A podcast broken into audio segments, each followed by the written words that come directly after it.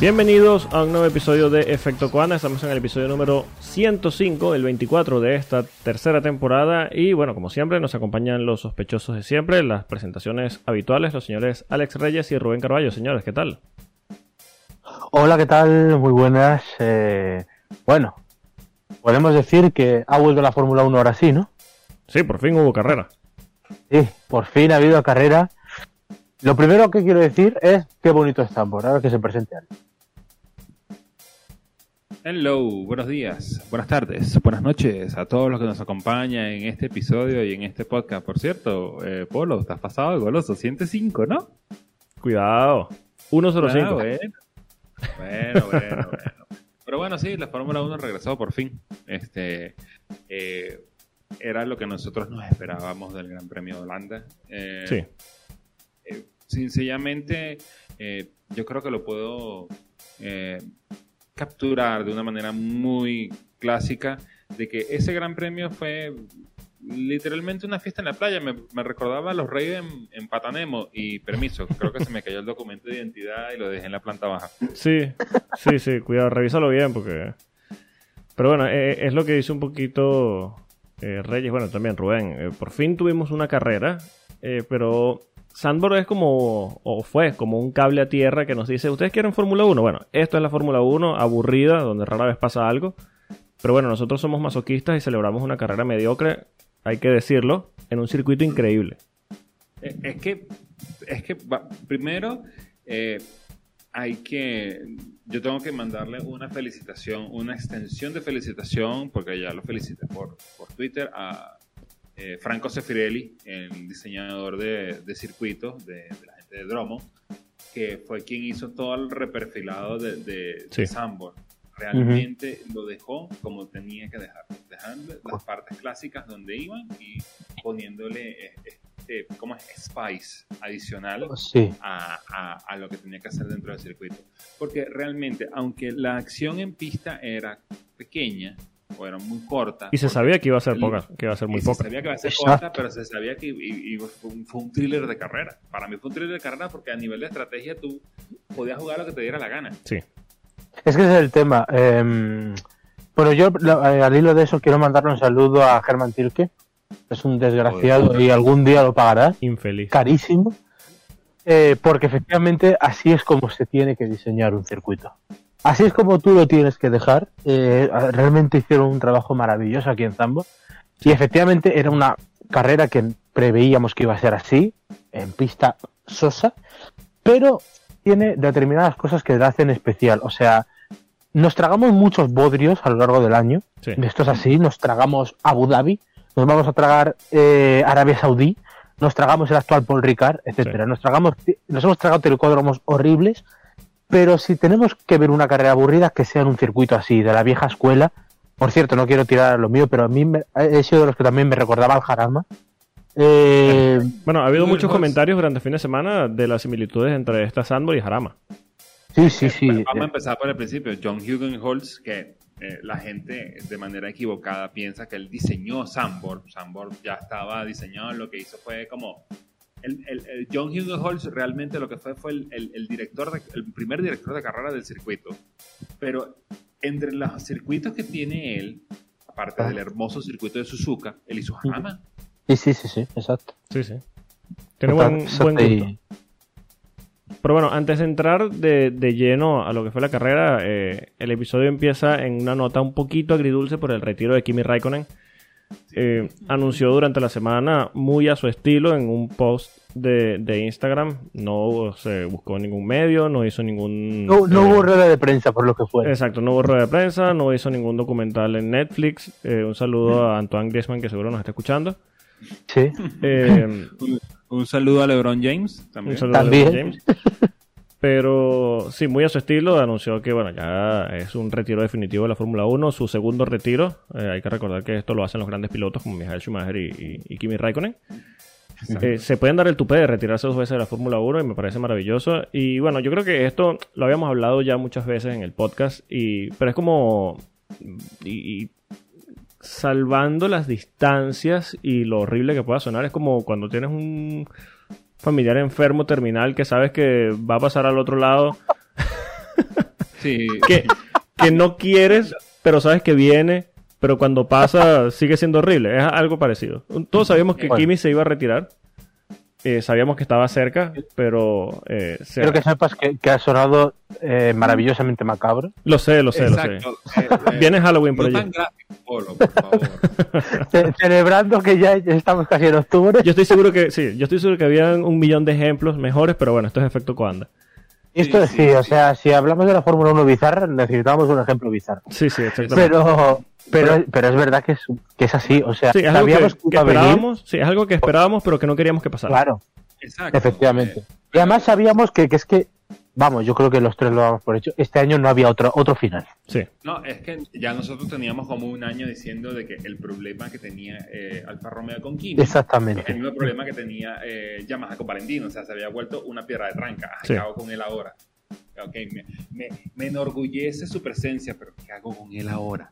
Sí, y de hecho, bueno, eh, el anuncio ha abierto una cantidad de puertas de Silly Season, que bueno, lo vamos a hablar después de hablar de la carrera, pero es básicamente, eh, él está bloqueando la puerta giratoria y bueno, la puerta giratoria, ahora no hay quien la pare. Exacto. Exacto, Sí, sí, el, bueno. el detalle es como que Kimi estás tapando las puertas. ¿Por what? ¿Por what? Pero sí, pero bueno, vamos a hablar primero. y Kimi, por cierto, Sí. eh, una- un detallito, vamos a ver qué hace ahora. Eh, A mí es lo que más eh, eh, expectativa me da, más Sí. curiosidad me da. Quiero, eh, pues, quiero saber o sea, si va a seguir corriendo, En su se casa va no a se va a emborrachar como un desgraciado. Eh, no lo sé. Ahora es Kimi. ¿Y si va por la triple corona? Uf. Bueno, el WEG le ha tirado la. Sí, sí. Es que todos, todos le abrieron, todas las categorías le abrieron la puerta. Sí, sí, No, sí, a, sí. a mí, a mí lo que me encantó, el, el, el, po- el mejor post, es más, tengo que mandarle un CM, un, un abrazo a ese CM, fue la gente del WC, que le dijo, bueno, Exacto, exacto. Sí, sí. Sí, sí, sí. está Pues- pues este es el momento.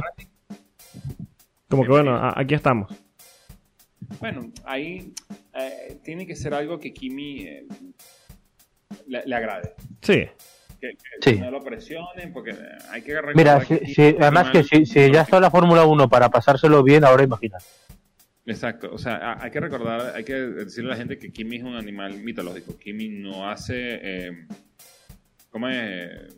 Eh, eventos de promoción. Sí. Eh, les- él dijo de que él inventó una, una enfermedad cuando hicieron el the Grid, de que él inventó una enfermedad, que era verdad que él inventó, un- de que fue parte de, una, en- de inventarse una enfermedad para no ir a un evento de prensa. Es que mira, Reyes, no te tienes que ir muy lejos. Anuncia su retiro y cuando la prensa le va a caer encima, tengo, hago comillas, COVID.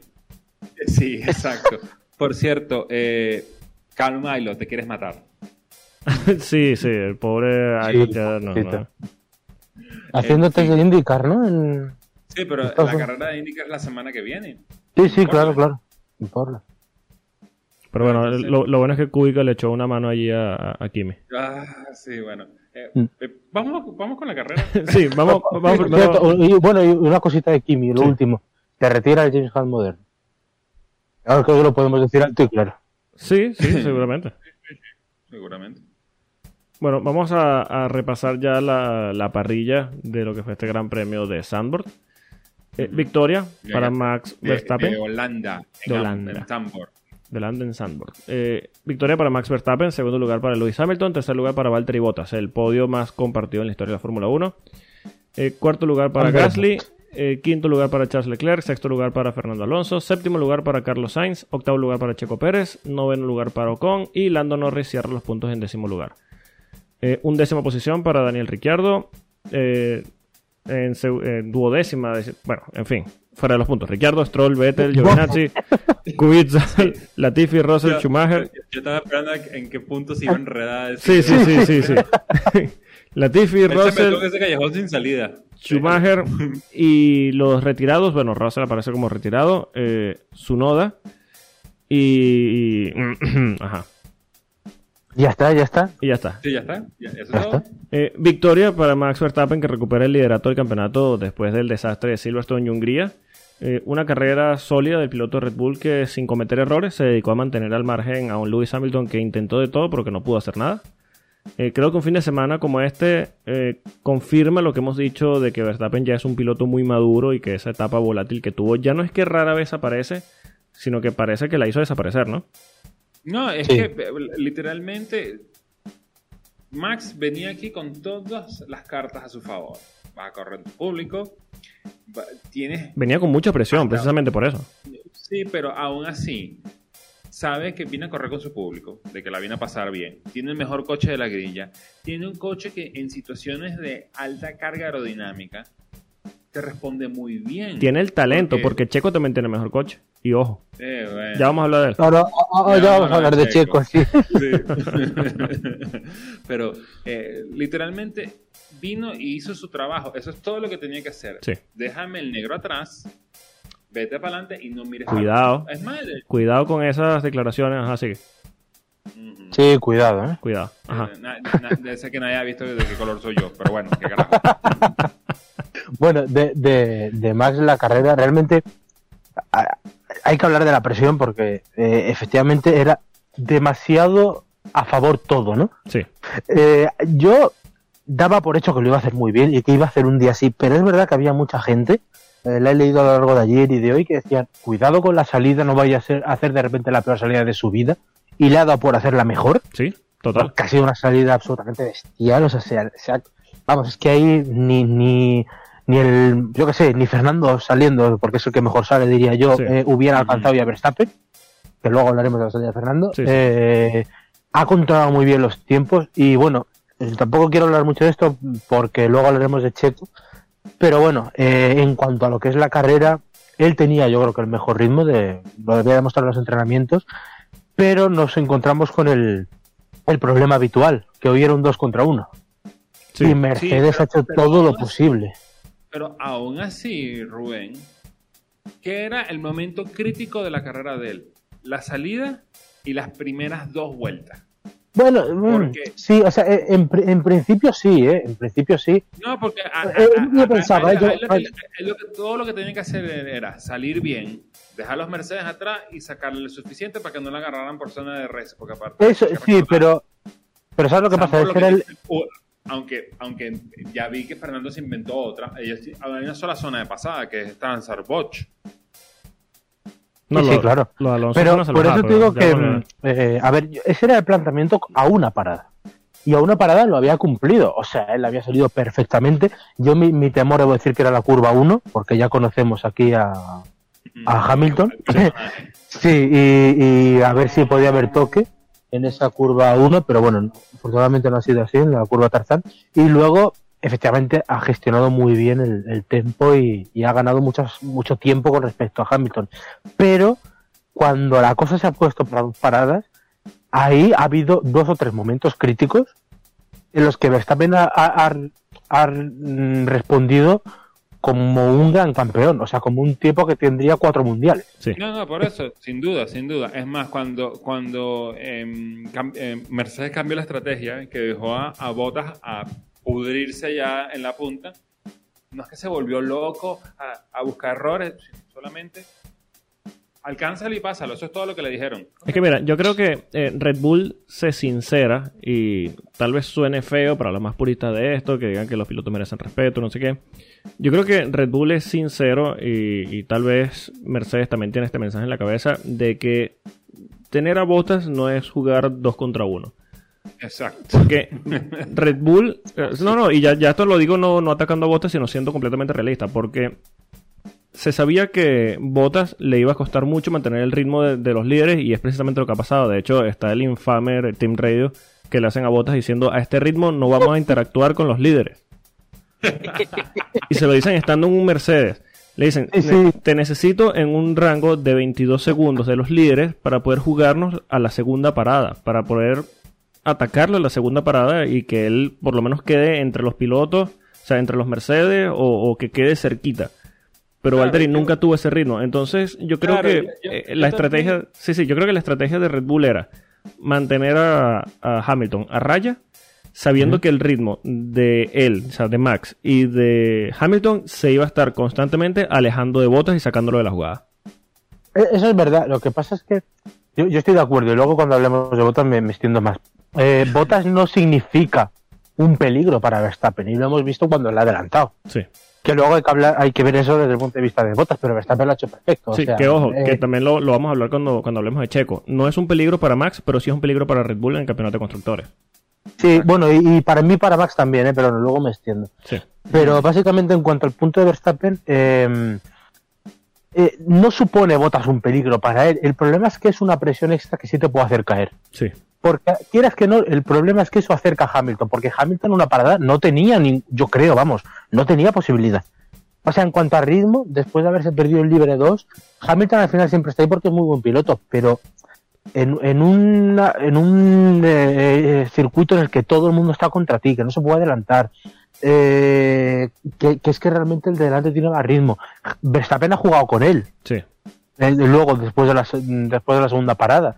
Sí, sí, Eh, pero al final, la presencia de botas, la mera presencia de botas, que es lo único que puede aportar, la- su presencia, Sí. eh, le mete presión. Y, y la ha gestionado muy bien. Yo sí que ahí pensaba, no en la salida, pero sí que pensaba ahí que, eh, bueno, la salida también, pero sobre todo ahí, digo, aquí puede perderla. Yo había un momento en la carrera que he dicho, cuidado, cuidado porque sí la, la puede perder. Pero, pero la gestionó muy bien. O sea, para mí la carrera, eh, para mí es de las mejores que ha hecho. Sí, bueno, de Sí. hecho, después No de la la- más rápida, pero sí, Sí. de las mejores que ha hecho en su carrera. Sí, la mejor gestionada, yo creo. Sí, sin duda, sin duda. O sea, eh, si todos estábamos hablando de que te- tenemos que ver la versión madura de Max Verstappen, esta es la versión madura. No caer en, en juegos, ni en triabas, ni nada de ese aspecto, sino salgo, hago mi trabajo y eso es todo. Sí. Sí, y bueno, esta victoria lo vuelve a poner en el primer lugar del campeonato de pilotos. Eh, deja todo abierto para la segunda mitad de la temporada. Yo tengo que admitir que llegué a pensar que después de lo que pasó en Silverstone y Hungría, el campeonato y, y la suerte habían dejado ya gran parte del campeonato sentenciado en favor de Luis, porque se sabe que Luis tiene una suerte increíble. Eh, pero se ve que Verstappen no solo quiere ganar el título, sino que a día de hoy incluso se me hace difícil ver a alguien que no sea él siendo campeón a final de temporada. A ver, es que, lo- ¿sabes lo que pasa? Los datos están de su parte. Sí, sí. Varios datos están de su parte. Tenemos además varias ristras de datos. Bueno, hay una Eh, estadística, y la mencionamos por acá, que quien lideraba en Hungría ganaba el título, así que cuidado. Exacto. Exacto, pero- Claro, el, pero- el problema de es que no le puedes descartar, pero la sensación que te da el campeonato es que no solo que Red Bull está un poco por delante de Mercedes, No, que está muy adelante. eh, bueno, yo diría que Red Bull está un poco por delante, ¿eh? o sea, tampoco te creas que, eh, que tanto, Eh, creo yo, ¿eh? porque por ejemplo ahora en Monza debería cambiar la película. Sí, pasa que también, o sea, a, a mí la, la sensación que tengo ahora también puede ser que me estoy viniendo arriba por, por, por la forma en la que Max ganó en, en Holanda. Pero a mí la sensación que me da es que después de lo de Silverstone y Hungría, que se vieron muy minimizados en puntos en Red Bull y sobre todo Max en la lucha por el campeonato, ya Luis retomó la punta en ese momento y se alejó un poco. Y mira, ya volvió a recuperar la punta. Es una cosa como que en condiciones normales, el, el- el campeonato, por lo que se ve, es como que Max podría incluso aplastar. Es que eso es lo que te iba a decir justo. De la misma forma que el Red Bull yo le veo un poco por delante, a Verstappen le veo muy en el sitio. El problema es que nunca puedes descartar a Hamilton. Sí, Sobre sí. todo por la Exacto, suerte que tiene, claro. Es que, Es que eh, ese niño te saca una flor de loto y te la, de donde menos te imaginas. Sí, sí, totalmente. Aunque, aunque según él, quien andaba con la flor de loto en el culo era él, porque cada vez que Hamilton quería hacer algo, le tráfico. Sí, sí, el mismo Hamilton lo decía en la radio, está teniendo una gran suerte por con el tráfico. También ahí entra en juego, y, y aquí, bueno, ya, ya podemos pasar a hablar de, de Luis. Entra en juego también el tema de la estrategia. Esa segunda parada de Hamilton, yo creo que en Mercedes ay, lo ha hecho demasiado pronto y lo soltó de manera absurda en una oleada de tráfico que no tiene sentido, lo que le permitió, aparte de que Red Bull hizo una parada increíble de 2.1 segundos a, a Max, eh, le permitió simplemente salir adelante con suficiente ventaja para no ver en peligro esa primera posición. Yo creo que si, bueno, de hecho el mismo Hamilton también lo decía en radio, si hubiesen esperado unas 5 o 10 vueltas, porque todavía tenía gomas, eh, salía en aire limpio y podía haber atacado de manera más seria a, a- a Red Bull y, y a Max. Eh, creo que aquí se equivocó, tal vez pecaron de nerviosos. Eh, se equivocó Mercedes y ellos mismos se jugaron en contra y al final no, no tuvieron nada que hacer contra Max. Lo, lo que hace el ansia, ¿eh? Sí, sí, Exacto. totalmente. Es raro ver a Mercedes nerviosa. No, no tanto Mercedes nerviosa. Es que tú te das cuenta eh, eh, cuando tanto Mercedes como Luis no se sienten cómodos.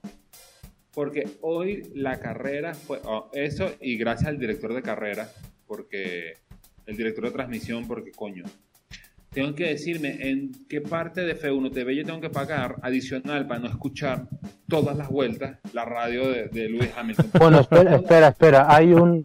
Yo lo he leído esta mañana y creo que es necesario.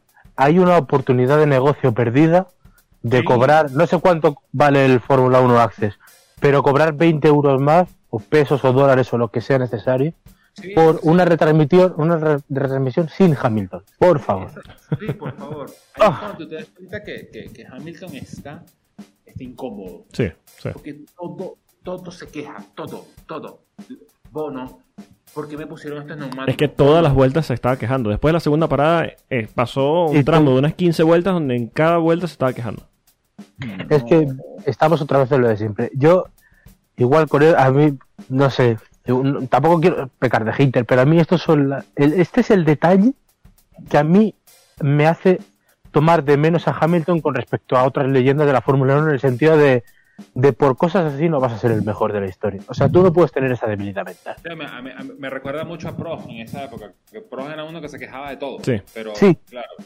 Sí, bueno, está Claro. eh, es sobrado conocido la, la- la conexión, la unión que había entre eh, Prost y Balestre, ¿no? Decían que había muchos favores de parte de la FISA en ese momento, como se llamaba la FIA. Sí, bueno, entre franceses se entenderán. Eh, exactamente, entre franceses. Entonces, Sí, ta- Senna en el 89 lo entendió bien. ¿eh? Sí, sí, Sí, sí, Japón, sí, cuidado.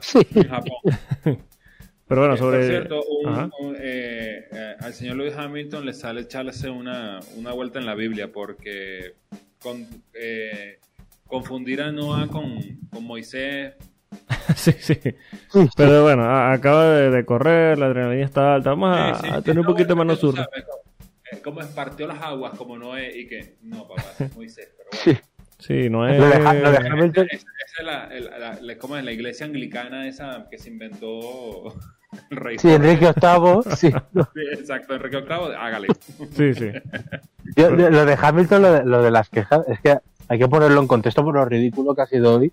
Bueno, ha dicho lo de siempre, el pobre Peter Bonington tiene el cielo ganado, desde luego, porque es que aguantar esto y no está pagado. Debería ser el, el ingeniero mejor pagado de la historia de la Fórmula 1. Es que llegó un momento en que lo único que respondía a Bono era Copy Luis. Es Copy Luis, sí. Exacto, Copy cómo- Eh, Pero es que fíjate si ha perdido la cabeza Hamilton, que primero, bueno, ha hecho la típica de, oye, no tengo neumáticos y hacer la vuelta rápida. Sí. Porque eso, bueno, esto no hace falta ni que Verstappen le presione. Esto lo hacía Tradiciones. con- Lo hacía con Bottas y lo hacía con Rosberg. Sí, sí. Pero es que luego eh, decía, bueno, le han dicho en, en Mercedes, le han seguido el juego que a mí me pareció grandioso. O sea, le han dicho, bueno, cuida los neumáticos si es que no los tienes. Y de repente suelta Hamilton, pero entonces no luchemos por la carrera. A ver, Luis, sí, estás lanzando me- mensajes contradictorios, ¿vale?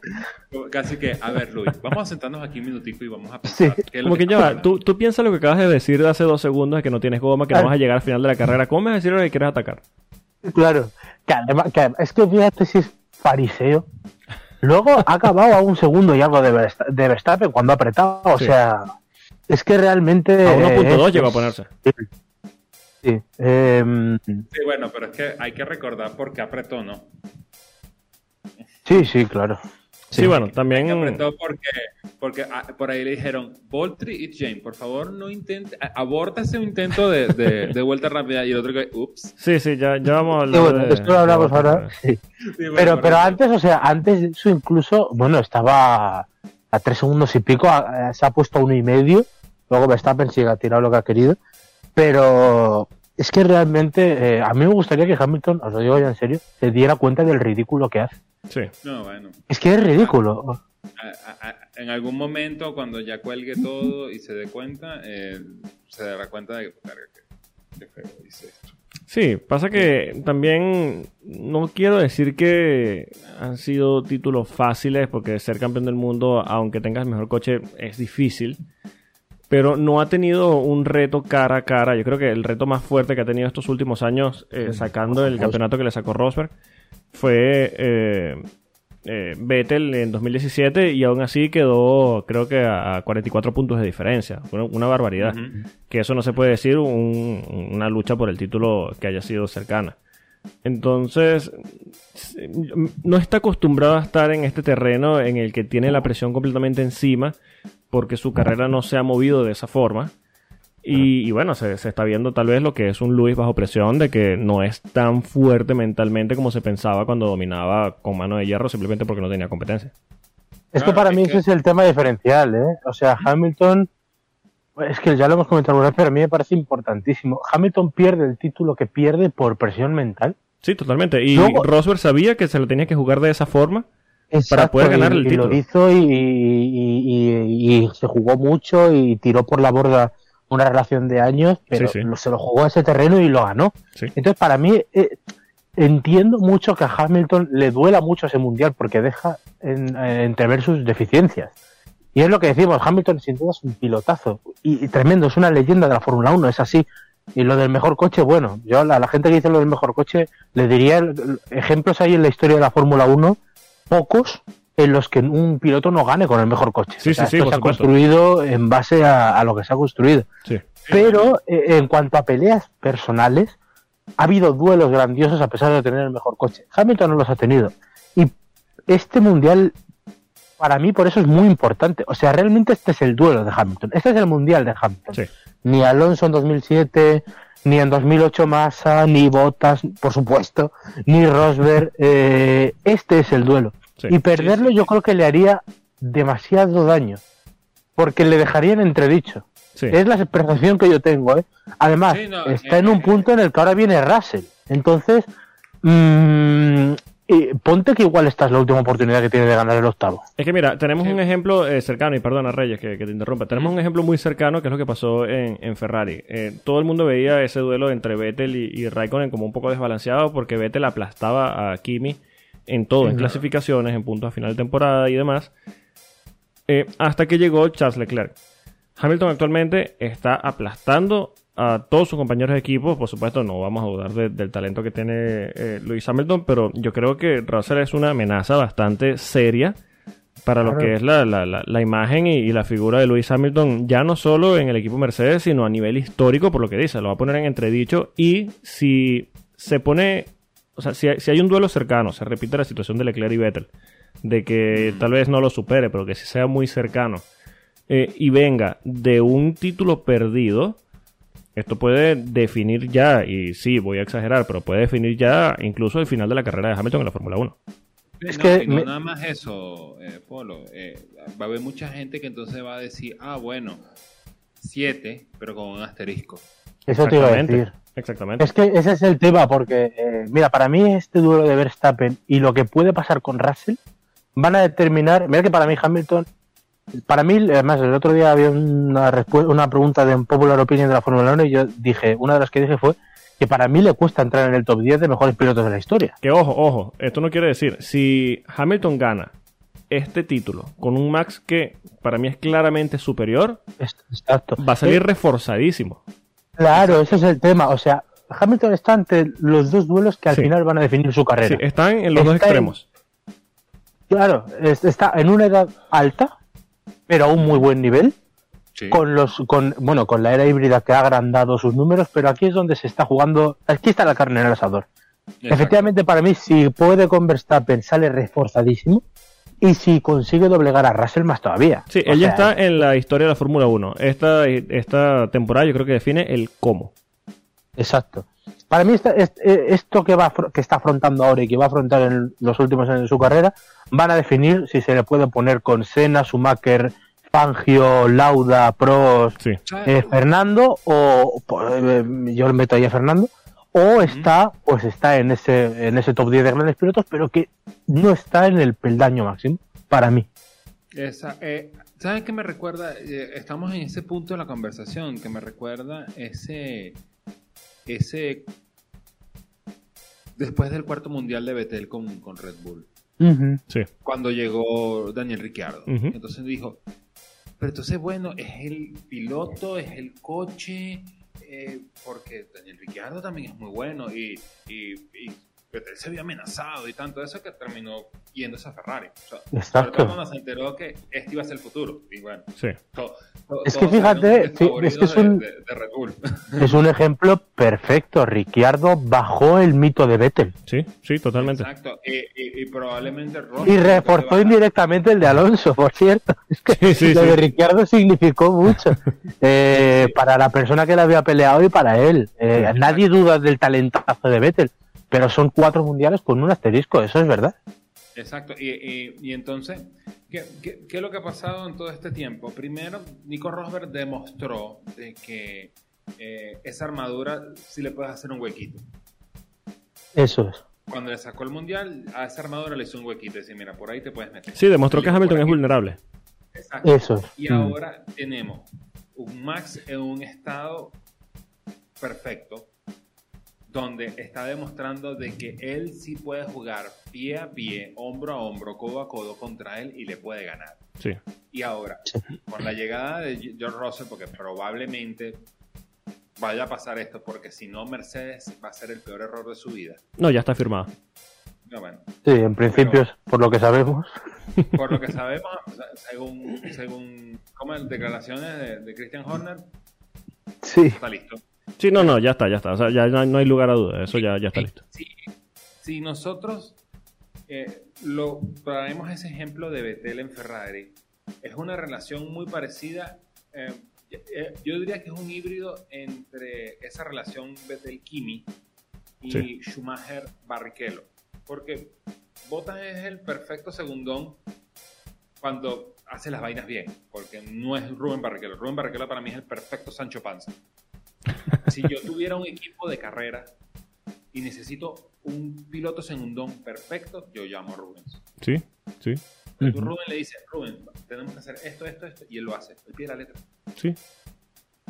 Sí, sí. Precisamente, Pero- bueno, a- hablando de, de botas. Ajá. Eh, perdón, pero va a llegar ese escenario con George Russell y ahí es donde vamos a demostrar de que verdaderamente está hecho Lewis Hamilton, porque Lewis Hamilton ha corrido todos estos años de la era híbrida solo. Ahora, ahora, ok, precisamente ahora que lo dices. Si Hamilton aplasta a Russell, cuidado que podemos tener un albón. Bueno, Es que es que es, es que es un son momentos muy importantes para la Fórmula 1, ¿eh? Sí, sí, sí.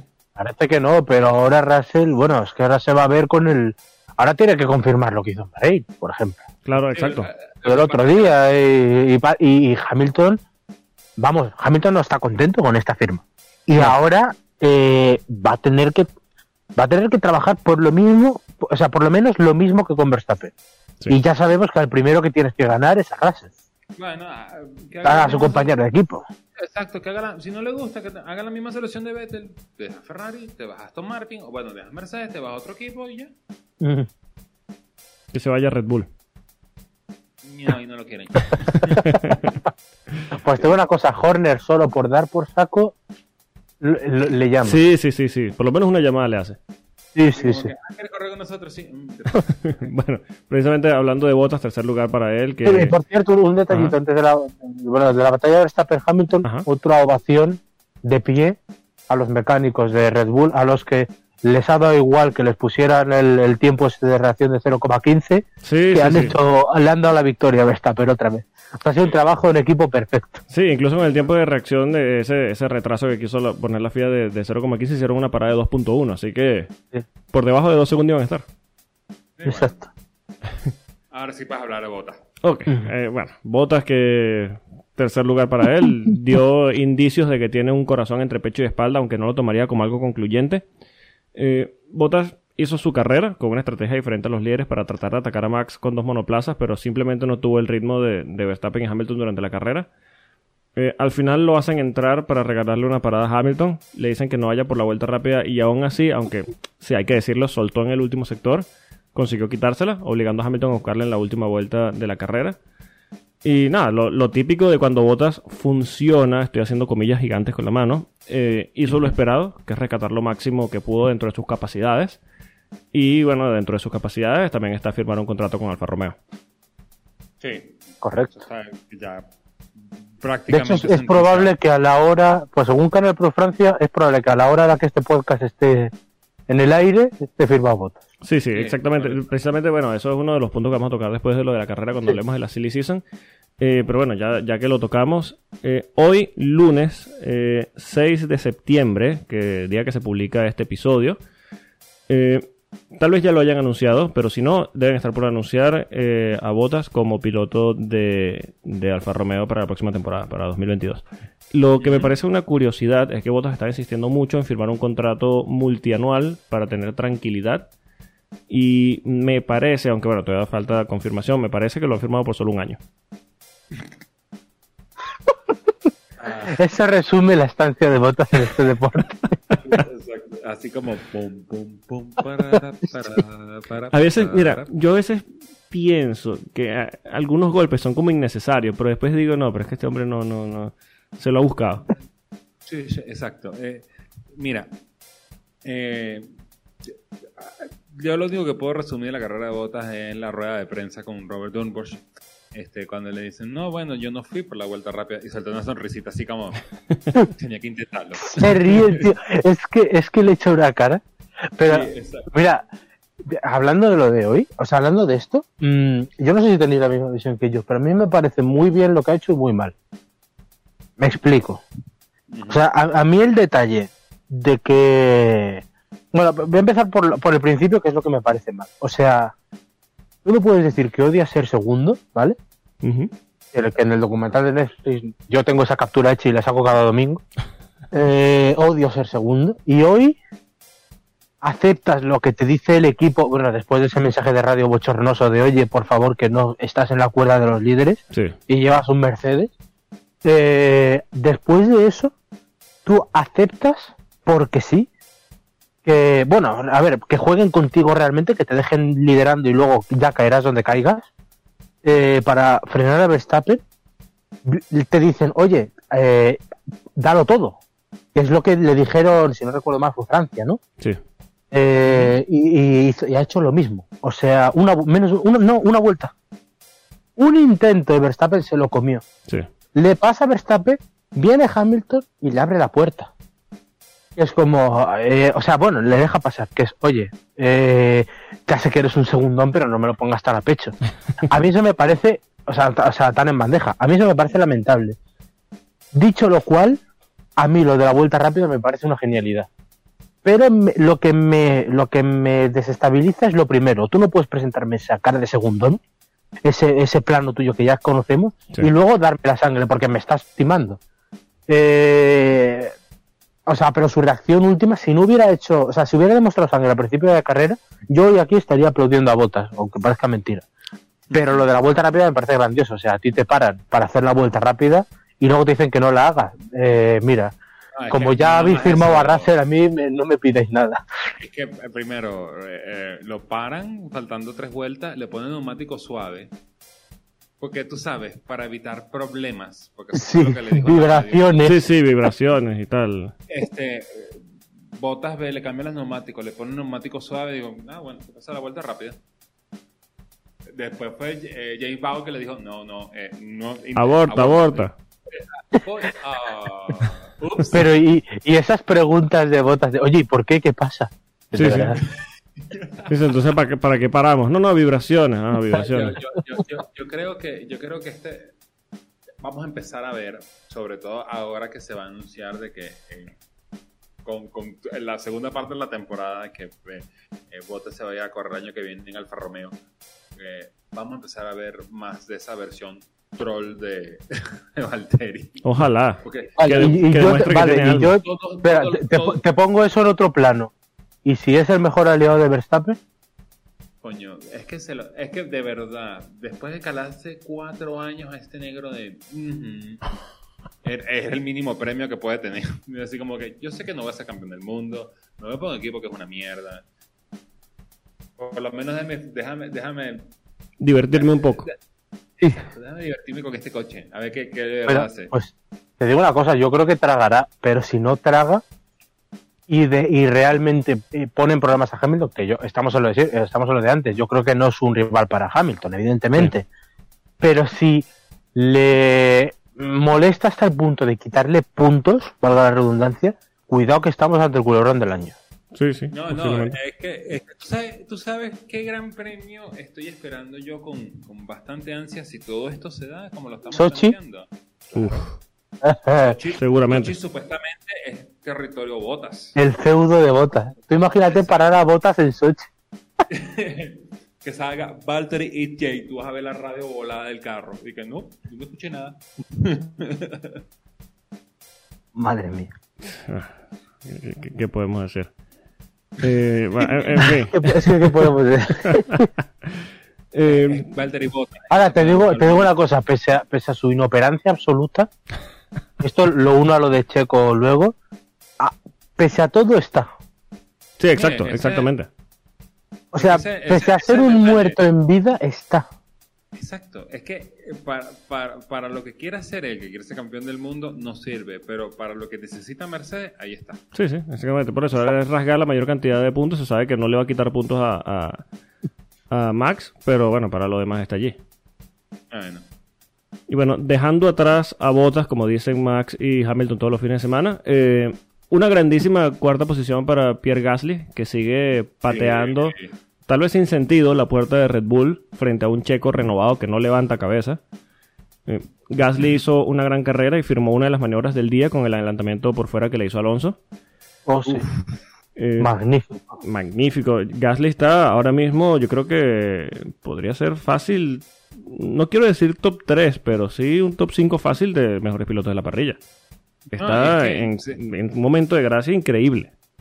Supuestamente, eh, Helmut Marco dijo de que esta semana eh, se va a anunciar la renovación.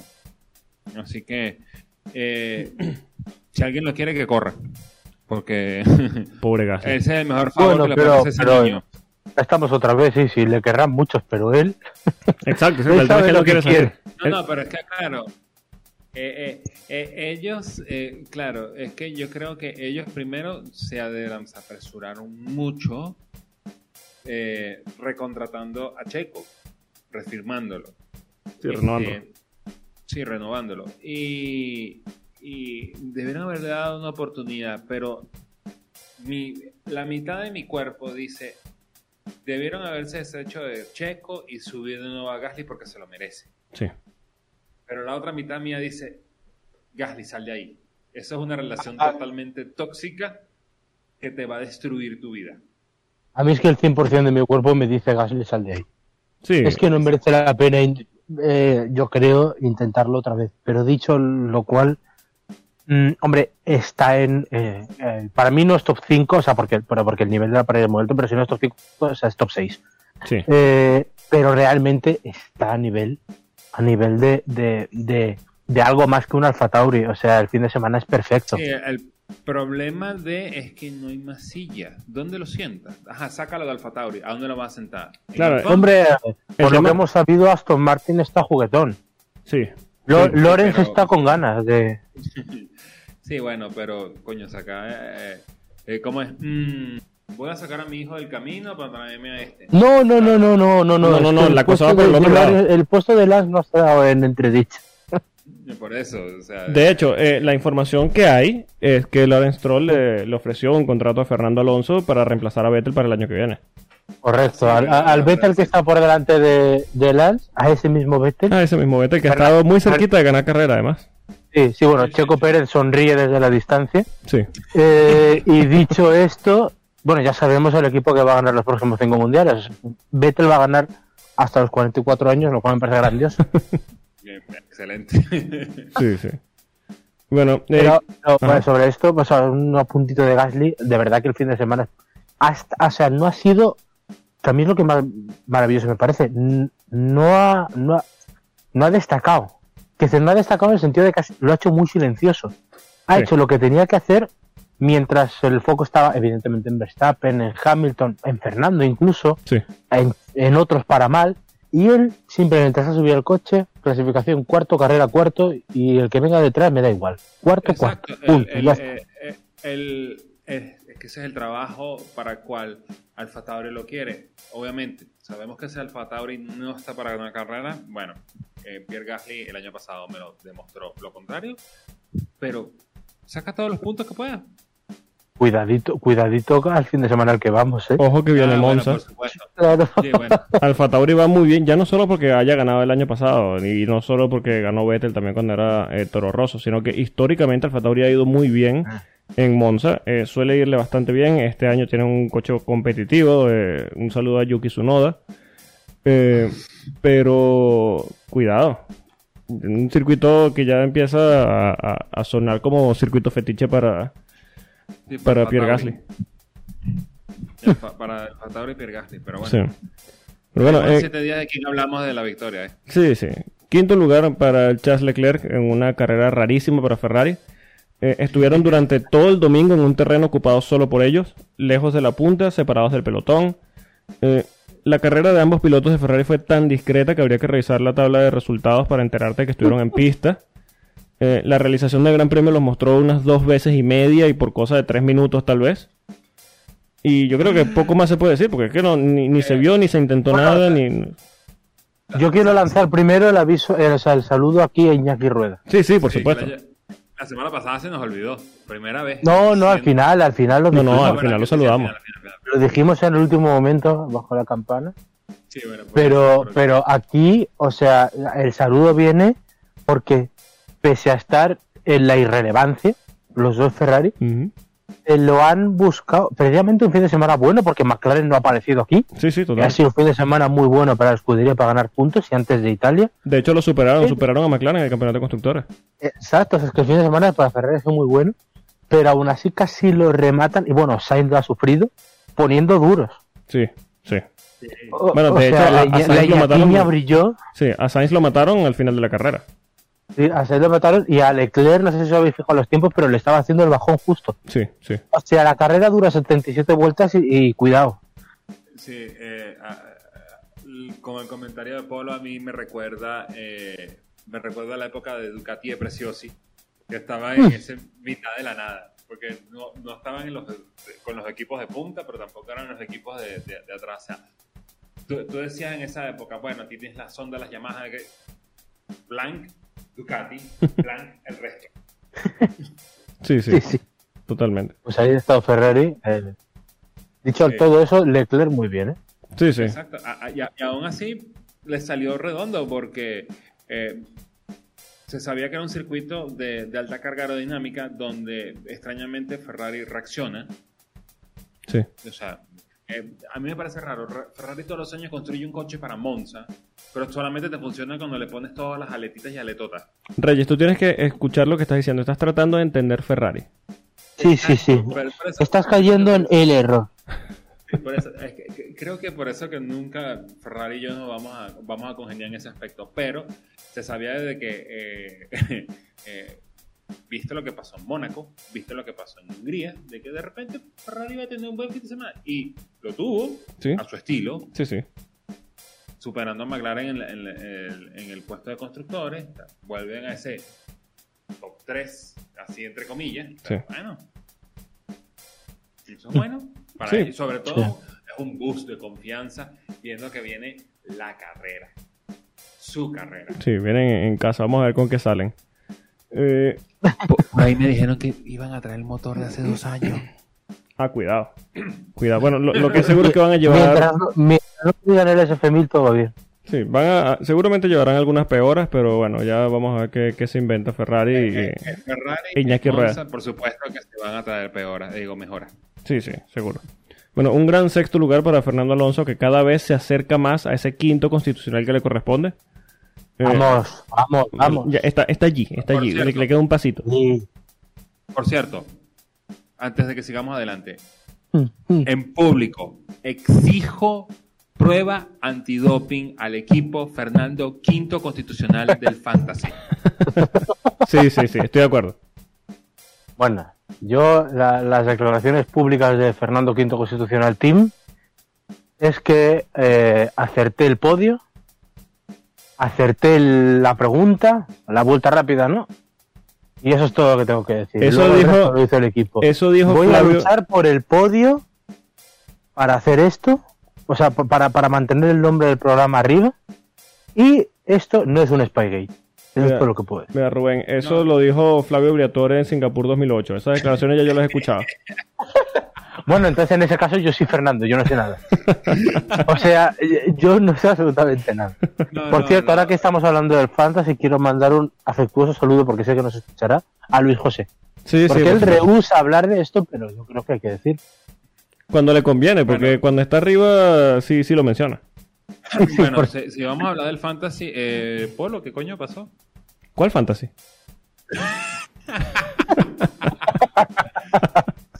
Mejor seguimos con Alonso. Que por cierto, eh, Alonso me recuerda a esos vinos mendocinos. Sí, sí, mira. Más eh, viejo. Sí, mejor. Mira, Alonso firmó una largada endemoniada de esas de las que ya nos tiene acostumbrados. Eh, incluso tuvo suerte de no retirarse en la primera vuelta porque estuvo en el ojo de un huracán y vivió para contarlo. De hecho, si ven la primera vuelta de Alonso en Sandboard, pensarán que es, Es, sí, es terrible. sí, van a pensar que es un lobby del juego de Codemaster que simplemente el motor de física falló y le permitió continuar sin problemas, porque es que no tiene sentido. No hay forma, Es Polo, imposible que Alonso haya sobrevivido a esa primera vuelta. Es más, Polo, si, si uno lo ve directamente del feed, sin, sin la generación de caracteres y sin ver mucho, tú dices, coño, pero es que Ocon se volvió loco.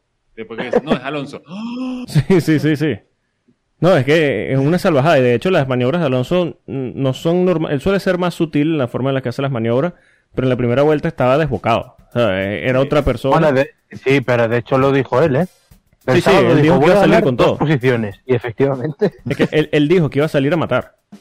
Y bueno, creo que- matar, Creo que quedó claro. Ya, ya, ya, ya, creo que acabamos de darnos cuenta de que existe esa segunda versión de Fernando Alonso de que decide entrar a la casa a trompicones. Sí, sí, sí. Sí, Porque eh, literalmente entró a trompicones la primera vuelta. sí eh, Bueno, es pero un elefante en una, una eh.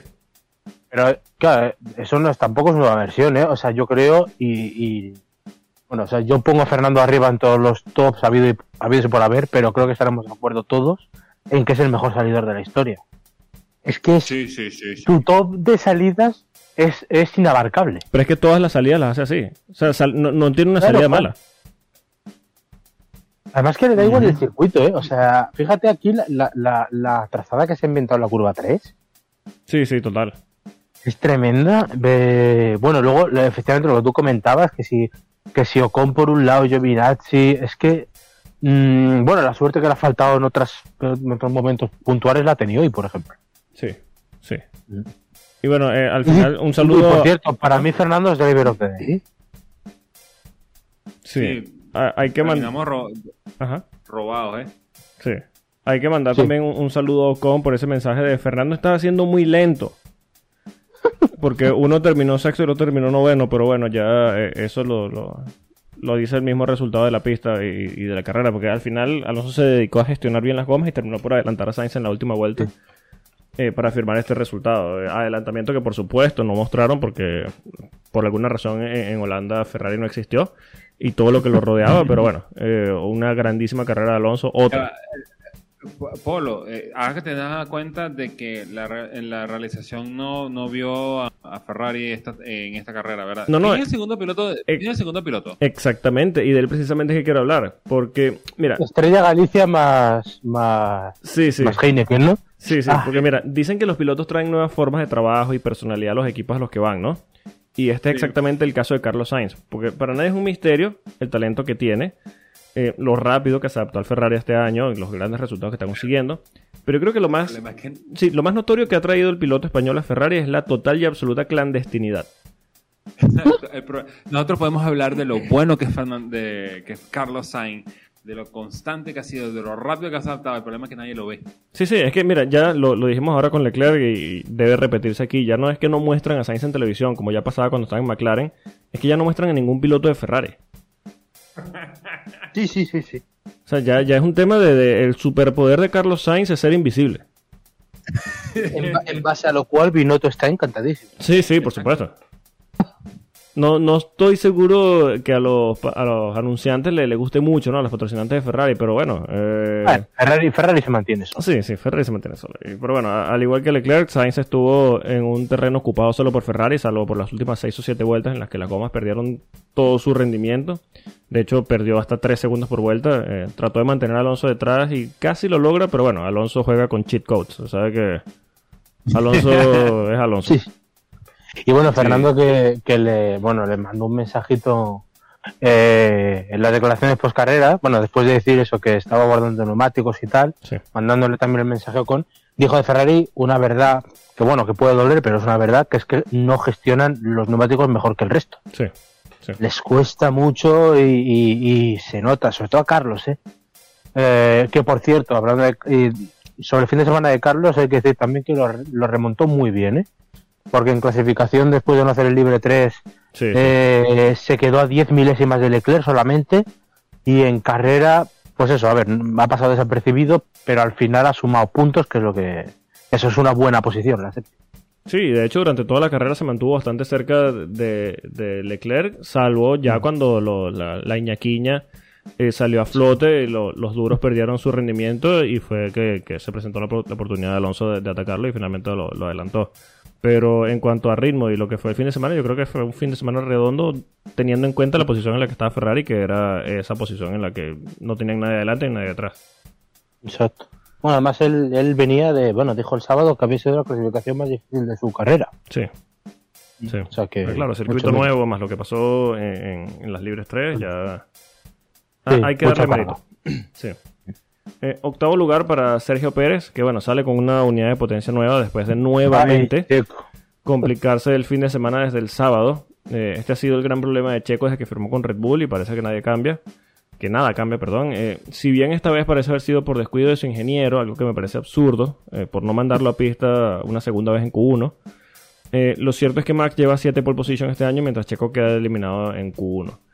Eh, las comparaciones son odiosas, pero el primer rival es tu propio compañero de equipo y la diferencia es noche y día. Eh, antes dije que veo a Max ganando el título, pero de nuevo, lo que sí no puedo decir es que veo a Red Bull alzando el título de constructores y si no lo hacen, estoy seguro que será única y exclusivamente por los resultados de Checo. Sí. Sí, sí, sin duda. Eh, literalmente nosotros dijimos cuando Checo pasó de la mierda esa rosa al Red Bull que lo primer, el primer mal hábito que tenía que dejar atrás era complicarse los sábados. Porque recordemos que él eh, no, ha demostrado de ser un muy buen pasador, pero viejo, no te sirve nada si sales 20 y terminas 8. Es muy buen piloto de los domingos, pero es que los sábados le cuesta demasiado controlarlos, no tienen un buen sábado. No, no, básicamente eso, si Red Bull pierde el Mundial de Constructores es por él. Sí, sí, totalmente. Y mira, que al final Y fue el que- piloto del día y sumó algunos puntos, pero eh, precisamente necesita olvidarse un poco de los domingos, que yo sé que los puntos se reparten los domingos, pero ne- tiene que enfocarse urgentemente en los sábados. No, es que Sí. sencillamente hay que hacerle recordar a Checo. eh, y y lo, lo hago a través de su medium, el Chancho López. que Hacía tiempo que no salía, ¿eh? Sí, sí. López, sí, había, había que traerlo, había que traerlo. Eh, sobre todo cuando alguien dijo por ahí que eh, Sambor es como México, pero en Europa. Y como que, ¿what? Pero bueno, en fin. Eh, hay que recordarle a, a Checo de que para eso lo trajeron. Sí. Para rasgar la mayor cantidad de puntos que se pudieran. No para verlo pasar 5, 6, 8, 10 coches. Es que mira, hay, hay- ¿Sabes- hay- Pero ¿sabes lo que pasa? Ujú. Eh, perdón un momento, Polo. Es Sí. que su situación, el problema de Checo es que ha cambiado. Porque él venía para rascar puntos, pero ahora está en una posición de que tiene que ayudar al compañero a ganar el campeonato. sí. Esto Red Bull, a ver, se lo podía plantear, pero era más utópico que otra cosa el año pasado. Ya lo decíamos aquí, este mundial era el octavo cantado de Hamilton, y con esto nos hemos encontrado. Así- entonces su situación ha cambiado. Eh, y el problema es que hemos visto a un checo que ha respondido muy bien, y yo, para mí, la, la renovación está más que justificada. Sí. No, lo- lo- yo lo dije el otro día y, y lo mantengo. Pero no es menos cierto que desde la renovación, no sé si es que se ha relajado. Eh, bueno, al final son, son problemas que, que me perpetuos en él, como bien dice Reyes. O sea, lo de la clasificación no es ningún misterio. Sí. Pero, pero yo creo que este fin de semana y, y el pasado, o sea, tú no te puedes destrozar dos fines de semana así. Eh, a mí me da la sensación de que, de que, de que ha levantado un poco el pie del acelerador y eso no te lo puedes permitir y menos en la situación en la que está Red Bull. O sea, a mí, por ejemplo, lo del sábado este me, me suena a excusa. Tú tienes que ser lo suficientemente inteligente como para ver que estás en peligro de, de quedarte fuera. Claro. Y que, y tú tienes que tener la presión de decir, ¿cómo me voy a quedar fuera con este coche? Es que, eh, Con lo que está pidiendo Horner, eh, Marco con el ojo y la madre que lo parió. Sí, es que no, no- no tiene que irse muy lejos y no tiene que ni siquiera esperar a, a su compañero. eh, o sea, a su compañero no, a, a su ingeniero. Él tiene que ver simple y llanamente la distancia que tiene con su compañero. Si él ve que está a medio segundo detrás de Max, debe decir, oye, aquí puede haber un problema. Claro. Eh, Pero fíjate que, que, eh, es que aquí medio segundo le hubiera dado una Q3 válida. Sí, sí, sí. Porque ya sabemos que el domingo lo levanta. Pero es que lleva dos clasificaciones que son. Es que mira, hay un comentario... muy dura. Lleva varias, ¿eh? Sí, sí. Lleva Bueno, o sea, varias. sí, o sea, bueno, me- mejor dicho que clasificaciones no, dos parrillas. Porque eh, al final lo- lo- el error de Bélgica, o sea, de Bélgica, bueno, sí, de, de Spa, es de los Sí. que te. De los que recuerdas. Sí. a lo largo del tiempo. Y lo de este fin de semana. mm, es que tú imagínate que, que Verstappen hoy pierde la carrera por el 2 contra 1. Para mí, el gran perdedor en ese caso hubiera sido Checo. Sí, sí, totalmente. Sí. Es que mira, hay Sí, un comentario, sí, hay un comentario eh, mítico ya, que creo que fue de Tony Cucarella, que dijo que qué triste es la vida de Botas, ¿no? Exacto, sí. Lo triste en este momento es que Botas sea ahora mismo el ejemplo que necesita eh, Checo Pérez. Correcto. Qué Eso duro, es lo triste. Qué duro y qué cierto. Pero es que es verdad, por eso, por eso yo he dicho el comentario antes, de que al final Hamilton, o sea, Bottas siempre está.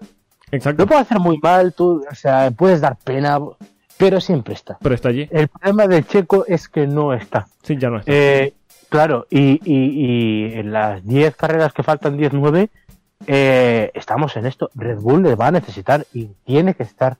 Sí. Y no está en el equipo en el que un contrato te asegura estar, ¿eh? sí, sí, exactamente. No se relaje mucho porque Marco eh, lo, lo rompe y lo rompe. Sí. Le tiene el ojo puesto. Correcto. O sea, está apuntando certeramente.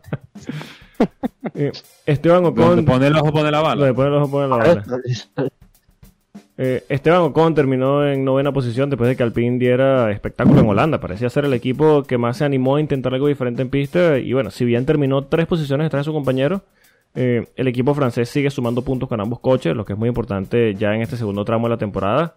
Eh, parece que han conseguido algo de estabilidad en el tema de resultados. Les costaba un poquito a principio de temporada sumar puntos, pero ahora están constantemente metidos entre los 10 primeros y, y me parece bastante válido. Eh, hay que ser realistas. eh, creo que pedirle a Ocon que está al nivel de, de Alonso, sobre todo ahora que está en estado de gracia Alonso, eh, es un poquito injusto tal vez. Pero yo creo que Ocon está sacando buenos resultados tomando en cuenta eh, cómo se había complicado un poquito al pin o cómo le costaba tal vez meterse un poquito en ese terreno de, de punta del pelotón. Eh, pero sumar con los dos monoplazas me parece bastante positivo eh, en este fin de semana. Sí, sí, sí, sin duda. Eh, eh, detrás de Ferrari, los grandes ganadores de- de- del mid-season, del midfield, perdón. Sí, Eh, porque sencillamente em, sabemos que lo que sucedió en Hungría es hasta cierto punto occidental, haciendo comillas. sí. Eh, na- nadie en... Millones en de aloncistas que creen en el plan te miran mal ahora mismo. Exacto, no, pero en el, no en ese sentido, sino en el sentido de que Sí, sí, sí. eh, cuando empezó la temporada, tú- yo creo que el último nombre que a ti sí te hubiera ocurrido que hubiera ganado esta temporada era Esteban Ocon, y a él, Sí, sí, claro. eh, eh, incluido él. claro. Sí. Entonces, entonces eh, empezaron con las comparaciones este, chocantes de, bueno, Hungría, eh, Sambor, se parecen mucho, carga aerodinámica, de repente. Yo dije, no, no, aún no tiene aquí nada que traer. Pero aún así, Sí, por sacaron puntos y aprovecharon un mal fin de semana de McLaren. Y Sí. mira, Mira, sí, el fin de semana, el fin de semana de Alpine desde luego es buenísimo. Yo esperaba un bajón, debo decir, Sí. porque los viernes de Alpine ya sabemos cómo son. Ese depósito va con una gota y, y siempre están muy por arriba y luego bajan. Sí, sí, venden mucho. Eh, venden mucho humo, eh. O sea, Francia, cuidado, eh. Sí. Cuidado porque. mm, sí, sí, los vimos, los vimos. Eh, sí.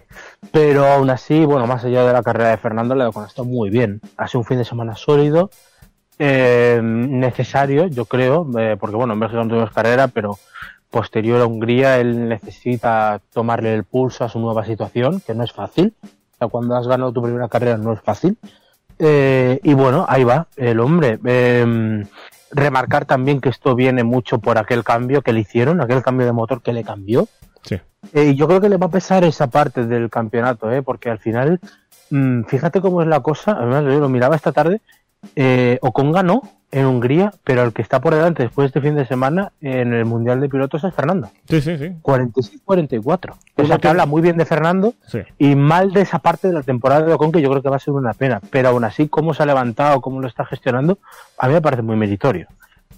Sí, no es luego- un comentario para tirarle algo encima a Ocon, sino que, que le va a pesar esa parte del año porque mm, se desconectó, el coche no ayudó, sí, seguramente. pero está remontando, Sí. desde luego. Sí, bastante positivo, se ve bastante positivo lo, lo- lo que está consiguiendo Alpine y, y bueno, esta segunda mitad de la temporada la están empezando a afrontar de manera positiva, vamos a ver si, si se mantiene, esperemos, para el final de, de temporada. Y Mm, bueno, los, ojalá. Sí, y los puntos, bueno, los cierra McLaren, que para mí es el gran perdedor de, este fin de semana. Eh, un fin de semana bastante discreto, que creo que todos esperamos algo más del equipo británico. Eh, haber salido de Holanda con solo un punto les costó perder la posición en el campeonato de constructores contra Ferrari. Y no tenemos que irnos muy lejos cuando decíamos que no veíamos a Ferrari, que, que no veíamos cómo Ferrari podría mantener el ritmo contra una McLaren que parecía en gran forma, pero que se ha estado desinflando poco a poco sin dar muchas explicaciones. Es, es raro el caso, ¿eh? No, Eh, es que, eh, básicamente, a, a- que, que- que le, que, les, que les cortó esto aquí en Holanda, eh, hay que agradecérselo a Nicolás Latifi, porque Mm. eh, lo que hizo el sábado, porque le dijeron, mira, eh, él le dice al ingeniero, eh, George Russell in the wall, y sale el ingeniero y le dice, copy that, y entonces, ah, bueno, yo lo copio. Sí. Y obviamente Sí, eh, Lando se quedó sin la oportunidad de hacer una vuelta más que le hubiera lanzado para la Q3 en un circuito que es tan difícil de pasar. Sí. Bueno.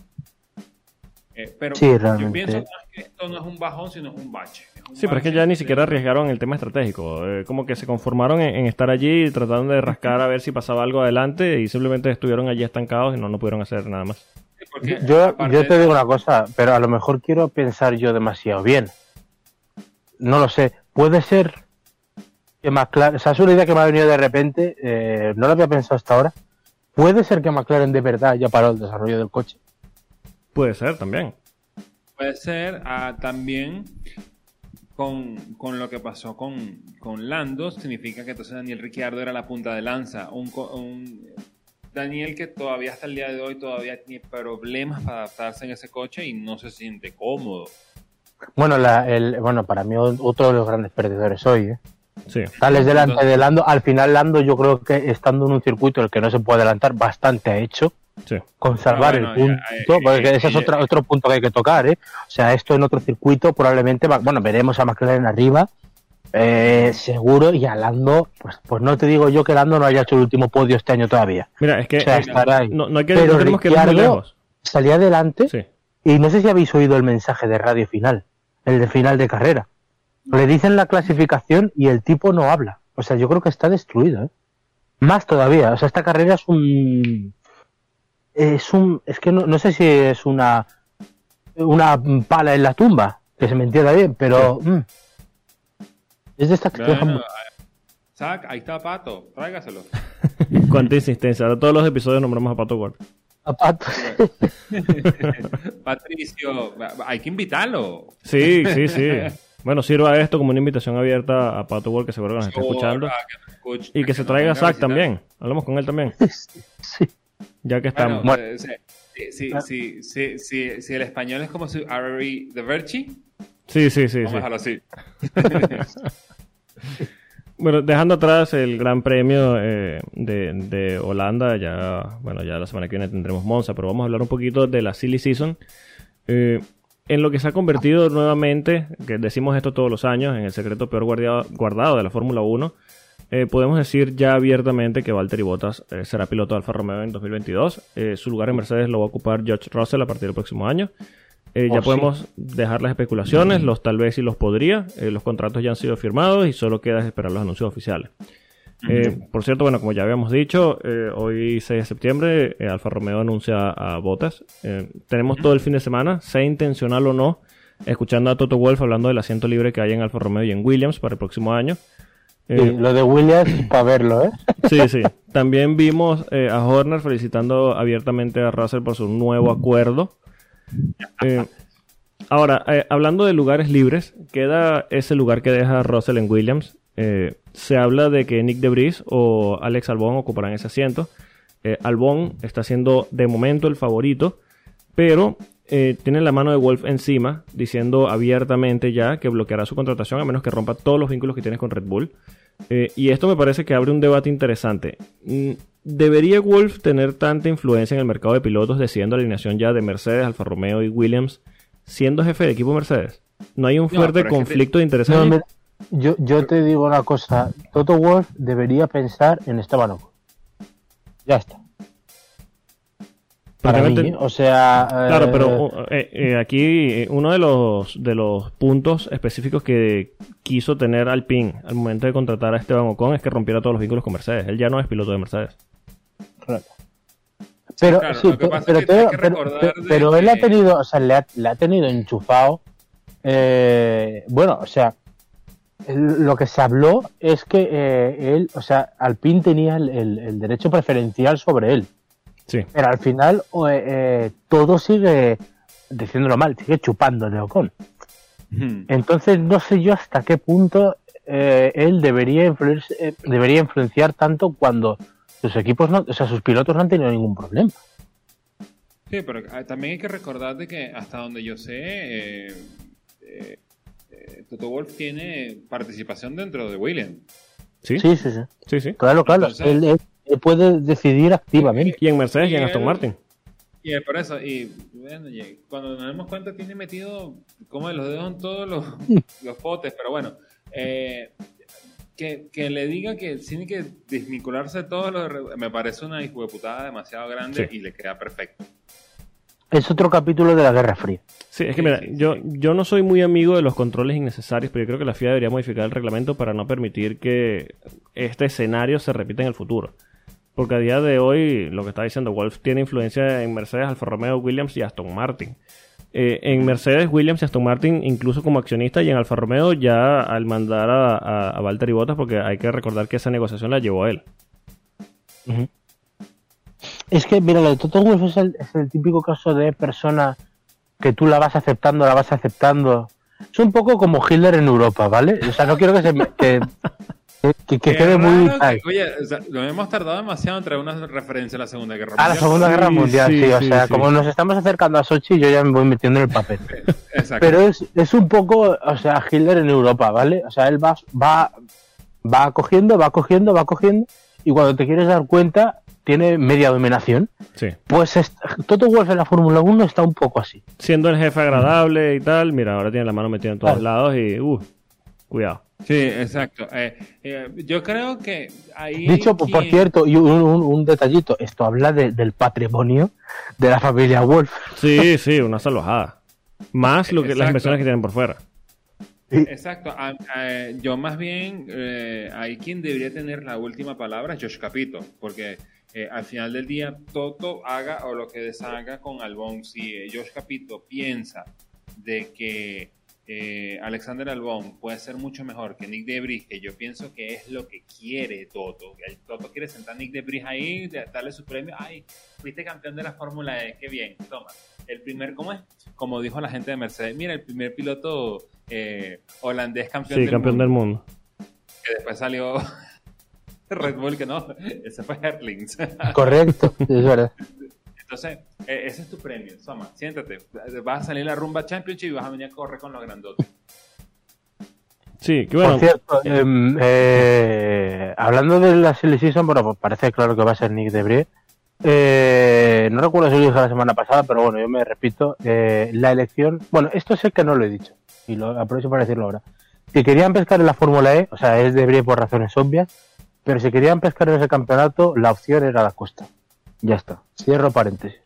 Sí, Sí, sí, sí, sí, va- muy, muy válido. Cuidado, eh, si no más que Debris. eh, Hombre, es que para mí, o sea, para mí, eh, bueno, debería ser campeón en la Fórmula E, pero hay que ver cómo ha sido campeón de la Fórmula E. Sí, sí, claro. Porque la Fórmula E este año ha sido, bueno, ha sido más desastre que otros años, que ya era difícil, pero Bueno, ha sido- solo- se solo ha hay- superado. Sí, solo hay que decir es un que- campeón con noventa y pico puntos, ¿no? Ciento y poco. Sí, para el que no lo no la haya seguido, perdón, Reyes, para el que no la haya seguido, eh, a la última carrera 14 pilotos llegaron con opciones de ser campeón. Sí, correcto. o sea, es un ejemplo perfecto de cómo un, de la artificialidad es mala para un campeonato. Exacto. Y todo el mundo se queja de, miren cómo hace la NASCAR para escoger el campeón. Qué artificial. Sí, sí, sí. Pues, pues, sí, pues la Fórmula E supera los estándares occidentales. Sí, sí. Y, y- y- y, eh, a mí en este contexto en el que había muchos pilotos y que la irregularidad, la irregularidad ha sido tan tremenda que yo no recordaba algo así, eh, y para mí eso denigra un campeonato, Nick de Vries no era el mejor de los contendientes ni de broma. No. Pero es una opinión personal, ¿eh? habrá quien piense contrario, pero yo hubiera llamado a Da Costa, que en el WEC ha demostrado lo que es, más que la Fórmula. Sí. Exacto, pero aún así queda una, queda una posible segunda silla abierta en Alfa Romeo. Porque eh, al parecer eh, su gran amiguito Matías Binotto quiere llevarse a Antonio Giovinazzi de Italian Jesus a correr el WS con Calvin Aylot. Bueno, teniendo Bueno. en cuenta cómo están las cosas en las Astasi, eh, yo creo que allí eh, todo lo que no sea Mick Schumacher va a ser una sorpresa. Es que Exacto. cuidado, cuidado, porque Lord Voldemort le puede dar a Mick Schumacher el salto que necesita. Porque evidentemente Ferrari no va a perder esa oportunidad, ya lo, ya lo hemos comentado aquí muchísimo los planes que tiene, que son evidentes. Y vamos, eh, la Hastasi es un polvorín. Mm, dejar a Mick Schumacher ahí es muy contraproducente Sí. para su carrera ya en Fórmula 1. Y meterle en Alfa Romeo en, en su segundo año, en el que ya sabemos que Mick Schumacher siempre es su buen año, el segundo, Sí. pues lo ha sido en la Fórmula 3 y en la Fórmula 2, ah, para mí sería una gran opción. Y más de compañero a botas, un tipo experimentado que seguramente eh, puede ayudarlo, guiarlo eh, en lo que es su, su, su crecimiento, su adaptación dentro de la Fórmula 1. eh, Me parecería una plantilla bastante válida, una- un dúo de Eh, pilotos y, muy, y muy mira, válido. y hablando de botas, te digo más. Por los loles, Mick Schumacher supera a Botas. o, o sea, por, por cómo somos. Cuánto odio hay en ese comentario. Uy, Dios mío, pero bueno. Pero es válido, Decidme es que, válido. pero decidme que no es realista. Sí, sí, sí, sí, No, no, totalmente. claro que sí. Totalmente y, estoy de acuerdo. Y bueno, eh, ya, bueno, para cerrar, estamos de previa del Gran Premio de Monza, eh, el famoso templo de la velocidad. Eh, rara vez Monza decepciona, es cierto que última vez, últimamente en las carreras no es que pasen muchas cosas, pero bueno, es una pista que suele regalarnos resultados bastante únicos. Es un circuito de velocidad pura, mínima carga aerodinámica, y donde lo que vale es lo que tienen los pilotos a sus espaldas, llámese las unidades de potencia.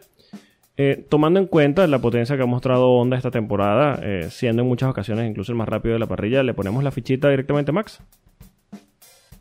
Yo le pongo la fichita a Pierre Gasly. Uh.